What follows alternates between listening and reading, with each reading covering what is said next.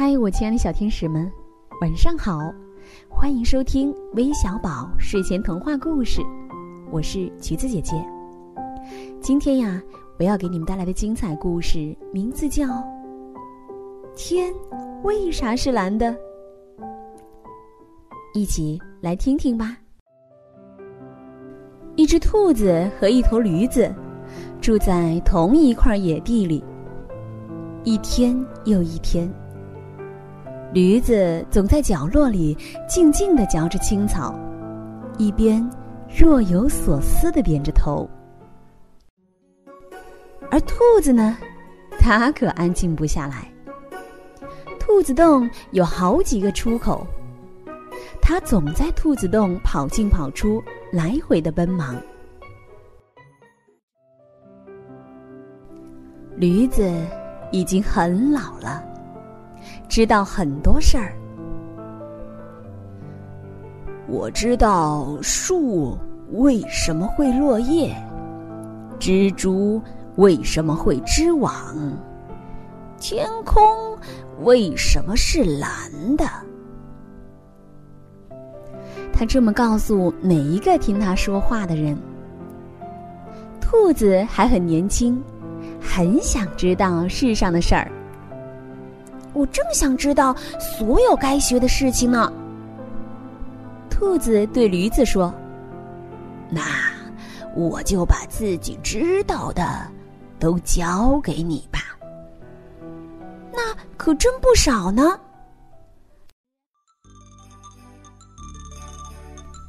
好啊，这就开始吧。说完，兔子就跳了起来，跑几步。打个滚儿，蹦蹦跳跳，一溜烟儿穿过野地，又跑了回来。我把自己知道的都教给你，那可真不少。但是，只要你能坐定下来，开始听讲，我才能教给你呀。好呀，我马上就坐定，马上就安静下来，安心听讲。我要告诉你，天为什么是蓝的？好啊，好啊，我正想知道天为啥是蓝的。还没等驴子说完天为什么是蓝的，兔子就又想知道大地为什么是土黄色的了。可驴子刚刚准备好改说大地为什么是土黄色的这个问题。兔子却已经被野地上的黄花、红梅和白蝴蝶吸引，东蹦西跳，追着看这些花花草草。驴子只好用牙撕下一片草，放在嘴里嚼着，一边等着，等着。兔子疯了一阵儿，回来热切的告诉驴子说：“呀呀，我知道为啥梅子是红的了，我来告诉你吧。”哦，我早知道了。我这会儿哦该睡了。哦，可我刚刚错过了了解天为啥是蓝的了，我真想知道啊！要不我明天再来学吧？明天你能再给我上一课吗？只有你能坐定，能认真听。我才能教给你。那好，我一定乖乖坐下来听讲。明天教你，能教你的事儿可多了。兔子听后，高兴的一蹦三丈高，它跑着、蹦着，打着滚儿，一溜烟儿的穿过野地，回家喝茶去了。第三天，驴子又开始讲给兔子听天为什么是蓝的。但是还没等驴子说到最要紧的地方，兔子就又急着要晓得为什么小鸟能飞，可自己不行。和前两次一样，兔子呀还没听驴子把这事儿说明白，就急着跑到一个斜坡上，一边学着鸟叫，一边舞动自己的爪子。一边从坡上滑下去，假装自己飞走了。驴子只好用牙撕下一片草，放在嘴里嚼着，一边等着，等着。不过这次兔子却一直没回来。过了好一会儿，驴子安顿好自己，准备睡觉了。可四下里望望，竟然哪里都看不见兔子。驴子于是担心起来：兔子还小，别遇到什么麻烦啊！最好去找找它。驴子慢腾腾的站起来，去野地里找兔子。走了不一会儿，他就来到一处开着黄花的地方。他走进花丛中，发现兔子不在那里。不过，他看到蜜蜂正在花蕊里采蜜。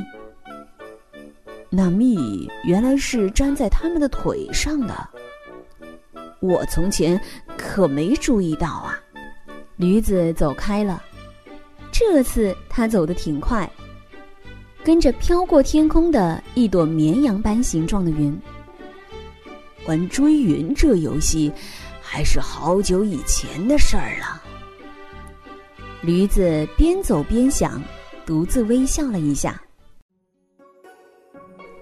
接着，驴子来到刚才兔子爬过的那个小坡上，它站在坡顶，朝四下望望，确定没人看到它后，就从坡顶风驰电掣般的冲了下去。风鼓起了它的长耳朵，鬃毛像旗帜一样飘起，真舒服。哦，好久没这么舒服的感觉了。驴子欢笑着对自己说。这时，驴子看见兔子全神贯注的坐在一丛金雀花中间，一声不哼。